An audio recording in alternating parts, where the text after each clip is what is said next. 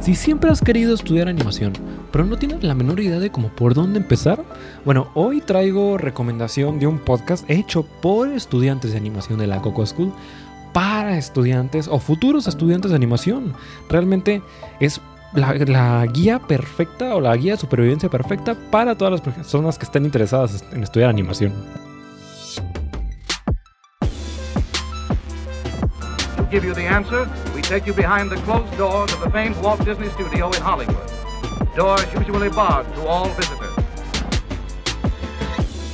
Hola, hola. Y bienvenido de nuevo a Café a 8 bits, intentando semana a semana traerte las mejores noticias entre la industria de la animación y los videojuegos. Y aunque en definitiva esta semana pues no estuvo tan, tan intensa como la semana pasada, que definitivamente me quedé sin tiempo por completo, eh, al menos hubo una que otra cosita interesante y es que Netflix anunció ya por fin, ya primero había amenazado a principios de mayo que lo iba a hacer y ahora por fin dijo que es oficial que iba a entrarle al quite al mundo de los videojuegos, no solamente como productor, como creador, como desarrollador, como casa productora de videojuegos, sino también como distribuidora. Y es que sí, al igual que Amazon y al igual que muchas otras empresas más, todo el mundo quiere meter su cuchara. Ahorita todo el mundo quiere meter su cuchara en la sopa diciendo, sí, sí, sí, yo también sé hacer videojuegos. Llega Google, yo también sé hacer. Y llega Amazon, yo también sé hacer. Eh, la mayoría de ellos fracasando miserablemente y ojalá no le pase lo mismo a Netflix. Pero pues bueno, de todas maneras lo que para muchos de nosotros vemos en noticias de, eh, por fin, obviamente lo que quería era otro, otro sistema mensual de pago para andarle dando mi dinero. En el caso de, Netflix, pues se obtuvo la información a partir de la plataforma de Bloomberg, la cual aseguró que Netflix reclutó a Mike Verdot como vicepresidente de desarrollo de videojuegos, que anteriormente él trabajaba tanto en el área de Oculus y también llegó a trabajar en ENA. Verdot le estará reportando directamente a Greg Peters como director de operaciones. Ahora, y creo que esto es lo importante de todo esto, el meollo del asunto. No es mm, uno de los principales fuertes que está llegando con la noticia es que afortunadamente si ya tienes una suscripción de Netflix, el plan es que no tengas que pagar ningún extra, lo cual es, es, un precio increíble realmente porque bueno, pues si ya viene, si ya viene la, la suscripción para ver las series, pues de una vez, sin costo alguno, podrías tener acceso a toda la sección de catálogos. Segundo punto importante, hay diferentes maneras de atacar el mismo problema. Por ejemplo, eh, para atacar el mismo sistema de pagos mensual de videojuegos. Por una parte, tienes a todo mundo estilo eh, Game Pass, estilo Xbox, donde, o sea, sí estás pagando tu mensualidad, sin embargo, tú tienes que descargar tus juegos y tú tienes que correrlos en tu propia compu o tienes que correrlos en tu propia Xbox. Entonces, si eh, vives como yo, que tienes una compu, pues una compu patito, que nada más te sirve para correr el Word y el Excel y alguna que otra cosita en Chrome y no le pidas más, pues realmente pues, te estás quedando completamente afuera para todo el mundo del PC Gaming. Y por el otro lado, afortunadamente están los otros, los otros, la otra alternativa, que es estilo GeForce Now, que es estilo xCloud, que es estilo Amazon Luna, donde pagas una mensualidad. Sin embargo, en vez de jugarlos dentro de tu computadora, los estarías jugando en la nube. A, a como todo está sucediendo, parece ser que Netflix estaría tirándole a esta variante, donde, donde si tienes un internet lo suficientemente decente, podrías jugar. Y quién sabe, tal vez ah, mm, probablemente también te exijan un control estilo Xbox. Si tienes un internet suficientemente decente, tal vez puedas jugar los juegos sin ningún tipo de lag alguno. Y lo único que les faltaría realmente para poner en jaque a todo mundo es si realmente Netflix llega a tener un catálogo decente. Es decir, y ahí es donde se rompen o se hacen los verdaderos servicios de streaming. Porque, ah, para bien o para mal, tenemos tantos que realmente el catálogo que tienen la mayoría son entre poco y nada, son pobres. Y no solamente en el, en el mundo del streaming de videojuegos, sino también en el streaming normal de películas.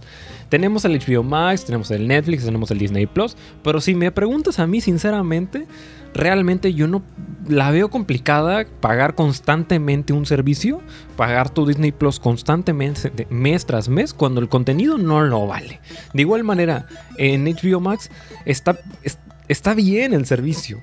pero no tiene suficiente contenido como para decir, ah, bueno, voy a tener tres servicios al mismo tiempo. No vale la pena por completo. Y lo mismo se, está, se estaría peleando Netflix. Si Netflix logra tener un catálogo decente, puede que supere y que llegue al, al, al poder, por llamarlo de alguna manera. Si no, pues se va a desplomar horriblemente como le sucedió Google Stadia. Más o menos para darte una idea de un servicio que sí la logró librar, o que al menos sí la está logrando librar ahorita, es Amazon Luna. Amazon lo estrenó hace como un par de meses aproximadamente, y creo que nada más está disponible únicamente en Estados Unidos. Sin embargo, si te metes al, al, al Early Access, al, al acceso anticipado de Amazon Luna, con tan solo pagarle 6 dólares al mes, unos 120 pesos, 140 pesos más, más o menos, tienes acceso a todo el catálogo. Y el catálogo que tienen está bastante bueno. Es decir, tienen Resident Evil, eh, bueno, Biohazard, tienen Control, tienen Grid, tienen Yokai Lily, tienen Overcooked, tienen Metro Exodus. Sí, los juegos no son los más recientes del mundo, sí, probablemente no compiten contra Microsoft al, al, tú por tú con, con los accesos anticipados de primer día. Sin embargo, pues realmente para un servicio bueno, bonito y barato, pues no está para nada mal. Lo mismo lo estaría viendo compitiendo Netflix. Para una cosa buena, bonita y barata, a tirándole a, Amazon Luna, en definitiva, no está nada, pero nada mal. El único, el único problema que le veo que sí se puede desplomar muy, muy, pero muy fácilmente ese es el pequeño detallito que andan diciendo que van a, van a abrir su, su propia casa productora de videojuegos para, para hacer sus propias marcas. Lo mismo dijo Amazon en su momento cuando sacó cuando sacó Prime Gaming, cuando sacó Amazon Luna. Dijo, "Sí, nosotros vamos a hacer nuestro propio MMO y nuestro propio Battle Royale y nuestro propio shooter de este, sí, nuestro propio shooter y nuestro propio juego del Señor de los Anillos. Todos y cada uno de sus proyectos se desplomaron horrendamente. El MMO lo sacaron antes de tiempo. El, el, del Señor de los Anillos se canceló el proyecto. El Battle Royale que habían hecho lo sacaron antes de tiempo y todo el mundo dijo, es pésimo el juego. Obviamente que le faltaba más tiempo en el horno. Entonces, este, la veo.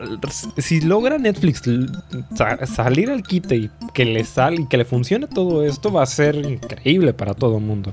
En especial, yo creo, en mi opinión, ya para no extenderlo mucho más, en mi opinión, tiene mucho más sentido el streaming de videojuegos en Latinoamérica que en Estados Unidos, por ejemplo. Cuando compras una consola nueva ahorita, en ocasiones puede llegar incluso a costar el doble de lo que del MSRP en Estados Unidos. Si costaba 300 dólares el Switch, aquí no va a costar 6 mil pesos, papá. Aquí va a costar 10, 12. Si bien te va, pues tal vez lo, encuentras barato en Amazon en 8000, 9000. Sin embargo, pues entre que los impuestos y el envío y que algún, tercer, algún tercero te quiera cobrar un poquito más extra, pues se va acumulando de poquito en poquito. Sin embargo, pues en el, en, el streaming de videojuegos, al menos para juegos nuevos, ¿qué, ¿qué prefieres? ¿Comprarte una consola de 12 mil 13 mil pesos, más los juegos que te salen en 1400, 1500. Si bien te va sin incluir el Season Pass, sin incluir nada de eso, o nada más pagar 200 pesos y tener un internet decente. Y, y bueno, ser bueno, por el internet va a salir caro. Sí, pero para todo ocupamos el internet hoy en día. Entonces, pues de alguna manera ya pagabas el internet. Si ya estás pagando la consola, muy probablemente ya pagabas por el internet. Entonces, pues bueno, eh, para, al menos en Latinoamérica, en mi opinión, tiene mucho más sentido el streaming de videojuegos que para el resto del mundo, pues. Y continuando con la casi tradición de recomendaciones del podcast que había agregado, bueno, había recomendado de Adventure Zone y ya ahí en eso no volví a agregar más.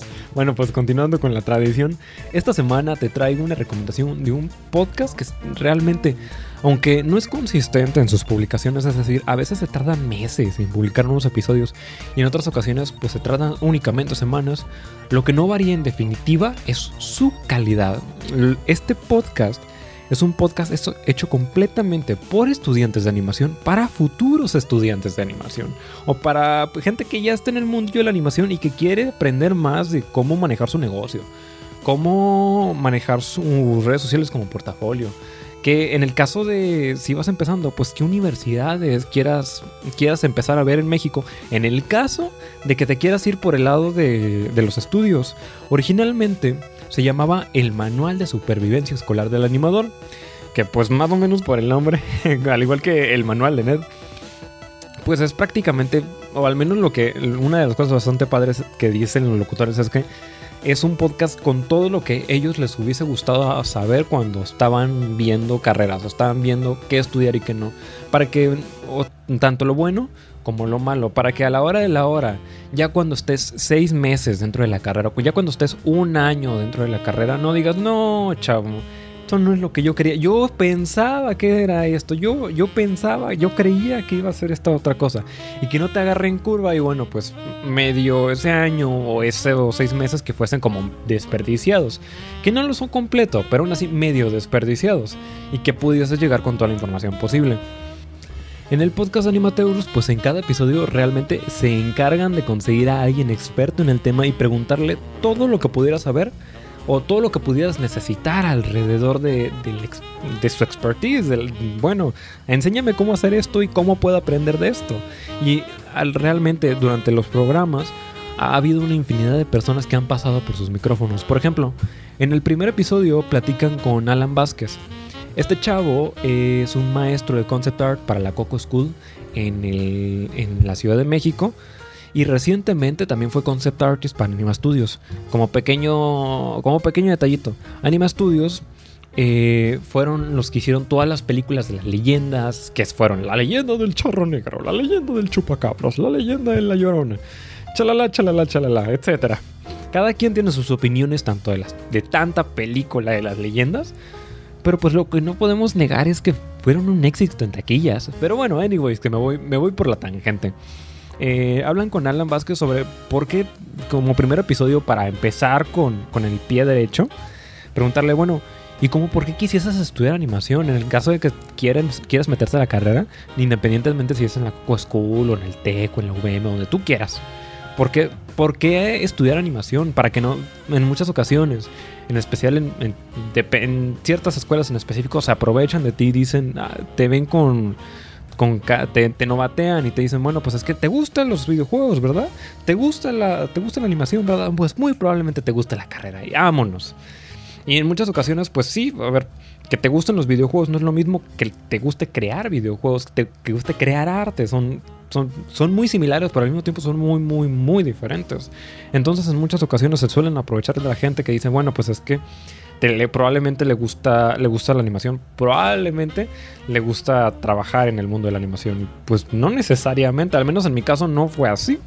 cuando estaba apenas empezando a, a ver qué carrera elegía, antes de haber elegido comunicación en su momento, pues estaba viendo si agarrarme una carrera de animación. Sin embargo, pues yo no me considero, a pesar de que amo cómo se hacen las, las series y cómo se escriben y cómo se actúan pues al final del día yo no soy lo yo no me considero lo suficientemente creativo como para dedicarlo para mi día a día, para trabajar todo el tiempo.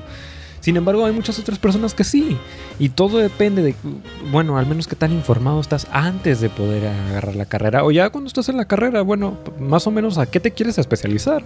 Y una de las cosas que me encantó que dijese Alan Vázquez, este maestro de concept, es que dice, mira, eh, la carrera es hermosa, sin embargo no te recomiendo estudiar la carrera si crees que animación o si crees que videojuegos es fácil. No te recomiendo ah, estudiar la carrera si no piensas poner de tu parte, si piensas decir, ah, bueno, pues al cabo que pan son las materias. No, eh, te dice, te dice Alan, créeme, no, no, es que, no es que a mí me moleste. Es que una vez que salgas al mundo laboral, realmente no te van a contratar, al menos en el, en el área artística. Por ejemplo, si estás estudiando cine, o si estás estudiando, bueno, cine en el área de comunicación, o si estás estudiando videojuegos, si estás estudiando arte, en muchas ocasiones, no, en tu, tu, diploma casi no importa. Realmente, el, si vienes de la Altec, si vienes de la UVM, si vienes de, de la UDEM, de donde sea, donde gustes y mandes, si vienes de la uni, al final del día, todo, todo eso termina sobrando. El portafolio, cuando te están contratando, realmente en el, en el área artística casi no importa. Es, es un, es un papeles y poco más. Lo que realmente ven cuando se están viendo el puesto es bueno. Enséñame tu portafolio, a ver cómo, qué tan bueno eres haciendo lo que haces y qué tan, en qué, cuánto tiempo te tardas haciendo lo que haces. Este, en especial porque la animación es muy, muy, muy tardada. Entonces, bien esos dos factores y dicen, bueno, pues estás contratado o no. Entonces, si estuviste pensando las materias, si estuviste, si nunca le echaste ganas durante la carrera, pues vas a batallar bien feo cuando salgas de la carrera. Y eso puede ser un, arma de doble filo, realmente. Porque pues si siempre estuviste al tanto, pues realmente casi no importan tus, tu, tu, promedio final de la carrera cuando tuviste un portafolio y trabajaste en no sé cuántos proyectos y hiciste no sé cuántas cosas y conociste a no sé cuánta gente. Y lo que te dice, lo que me encanta que dice Alan es que te dice, incluso no necesitas estudiar animación en una universidad o no necesitas estudiar videojuegos en una universidad. dice este chavo que, bueno, mucha gente que, que estudia en Coco es, tiene como maestros a gente que está en el medio o que estuvo en el medio. Por ejemplo, estuvo en uno de los maestros de Coco School está Juan Carlos Navarro. Él fue supervisor en Pixar Animation Studios, supervisor de animación y trabajó en Valiente, trabajó en The Good Dinosaur, trabajó en Coco, trabajó en Buscando a Dory, entre muchas otras cosas más.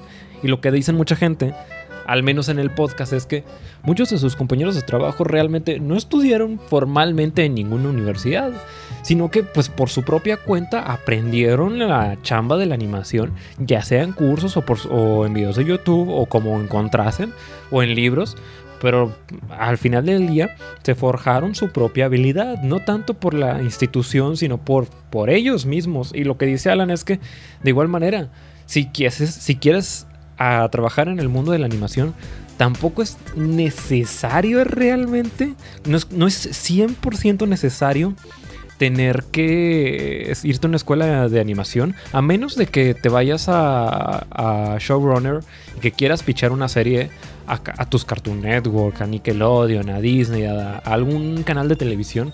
Realmente lo único que terminan viendo es tu portafolio y no tanto de qué universidad vienes.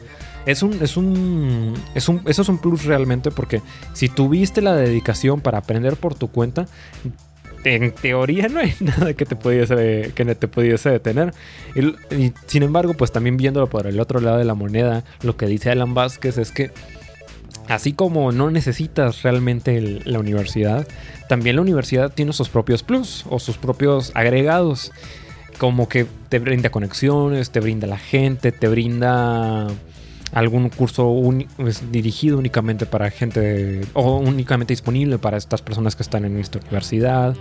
Te brinda accesos y conexiones, no necesariamente la educación en sí, no necesariamente el, te, te obligan a aprender, sino que te brindan todas estas oportunidades a cosas que si tú te esfuerzas pudiesen o no convertirse en algo.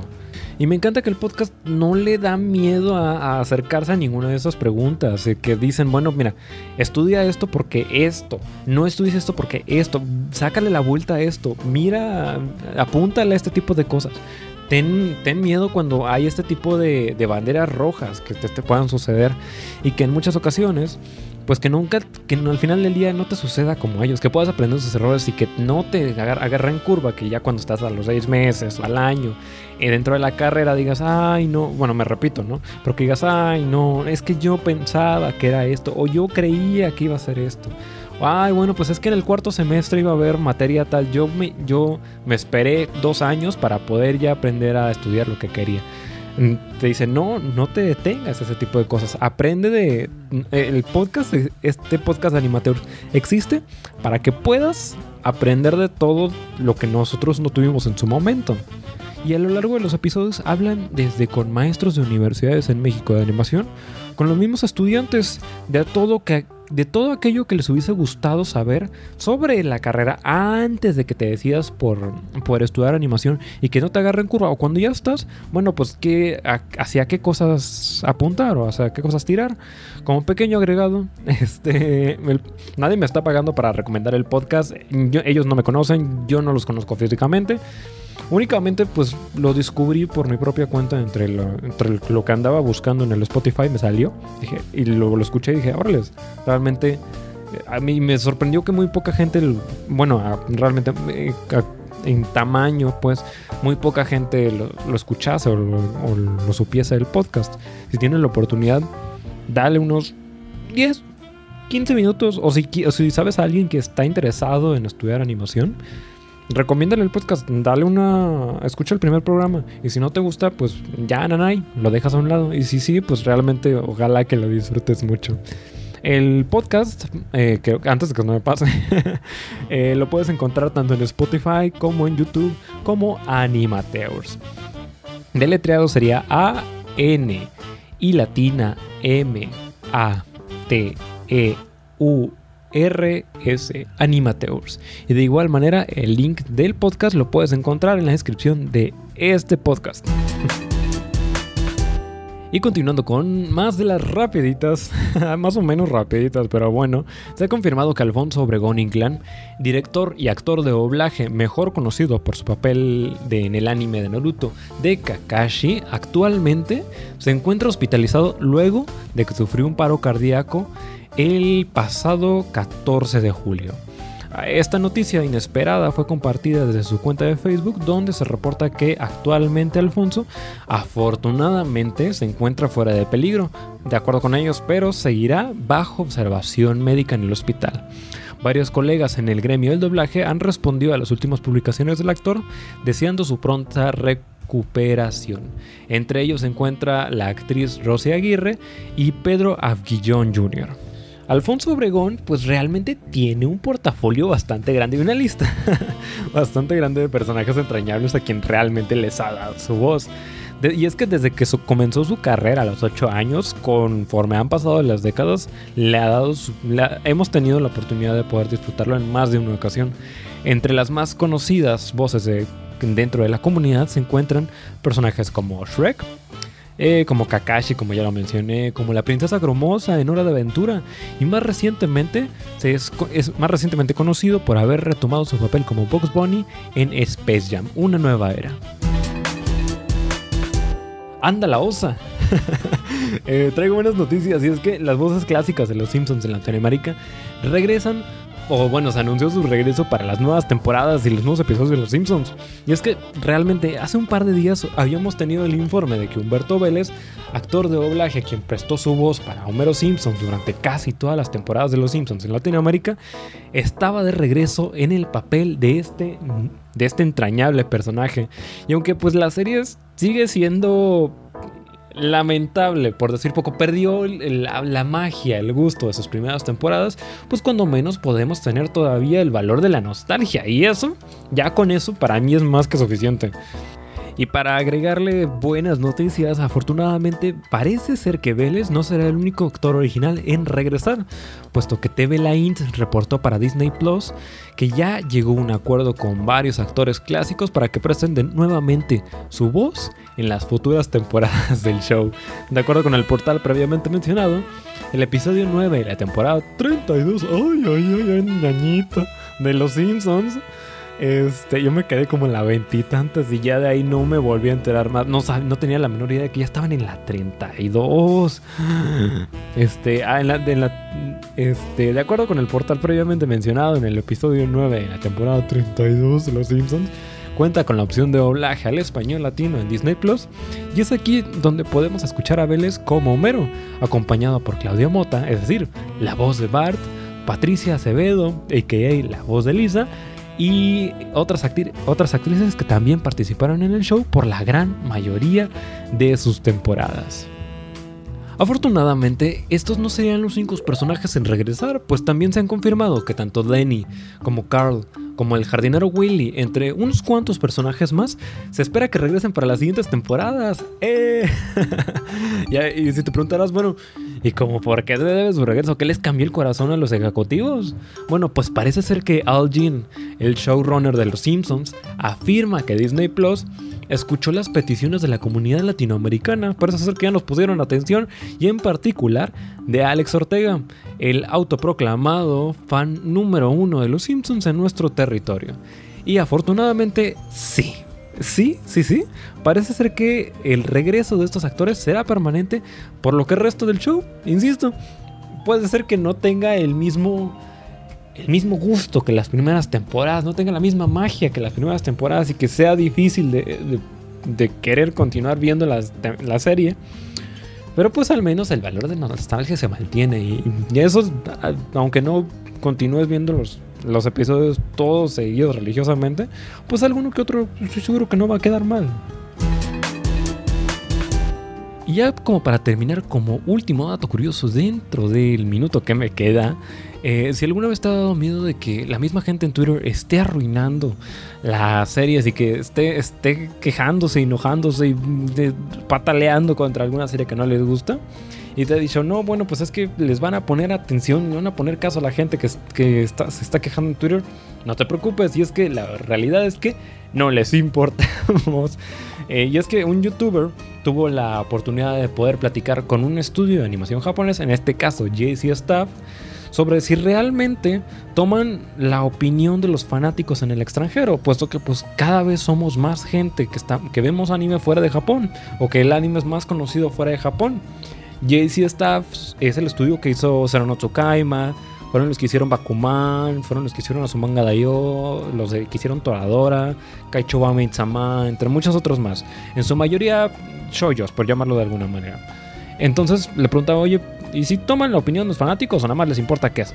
Y él dice, no, eh, nosotros ni les ponemos atención. el, el productor Atsushi Fujishiro dijo que pues realmente, al menos en su estudio, realmente, pues no. Afortunadamente el anime siempre ha sido bien recibido afuera de Japón. Entonces dice, no, ni para qué le movemos a la, estrategia. Ni para qué le encontramos el hilo negro. Nosotros vamos a hacer lo que nos gusta. Y si les gusta bien, y si no, pues ni modo. es lo que hicimos y hasta ahí. Y ahora ya sin tiempo, realmente, si disfrutaste el podcast antes de que me corran, para decirte que este y programas anteriores los puedes escuchar en Spotify, iTunes, Anchor, Podcast FM, donde sea que te guste escuchar tu podcast bajo el mismo nombre de Café a 8 bits. O también en redes sociales, Facebook y Twitter como Café a 8 bits, Facebook y Twitter, siempre. Casi no publico nada. Eh, intento publicar cosas seguido, pero pues nada más soy una persona manejando todo. Entonces, eh, este, entrevistas. Ah, si, no estoy hablando de Carlos, estoy hablando con gente. Y si no, pues a veces anuncio que cuál es alguna que otra cosita que pueda llegar a, hablar en el podcast. Ahí la voy a decir en, en, el Spotify o también en las redes sociales. Dicho todo, Michelle Self Promotion, realmente te deseo un increíble resto de fin de semana, un increíble resto de, sábado. Y pues ya, nos vemos hasta la siguiente semana. Bye bye.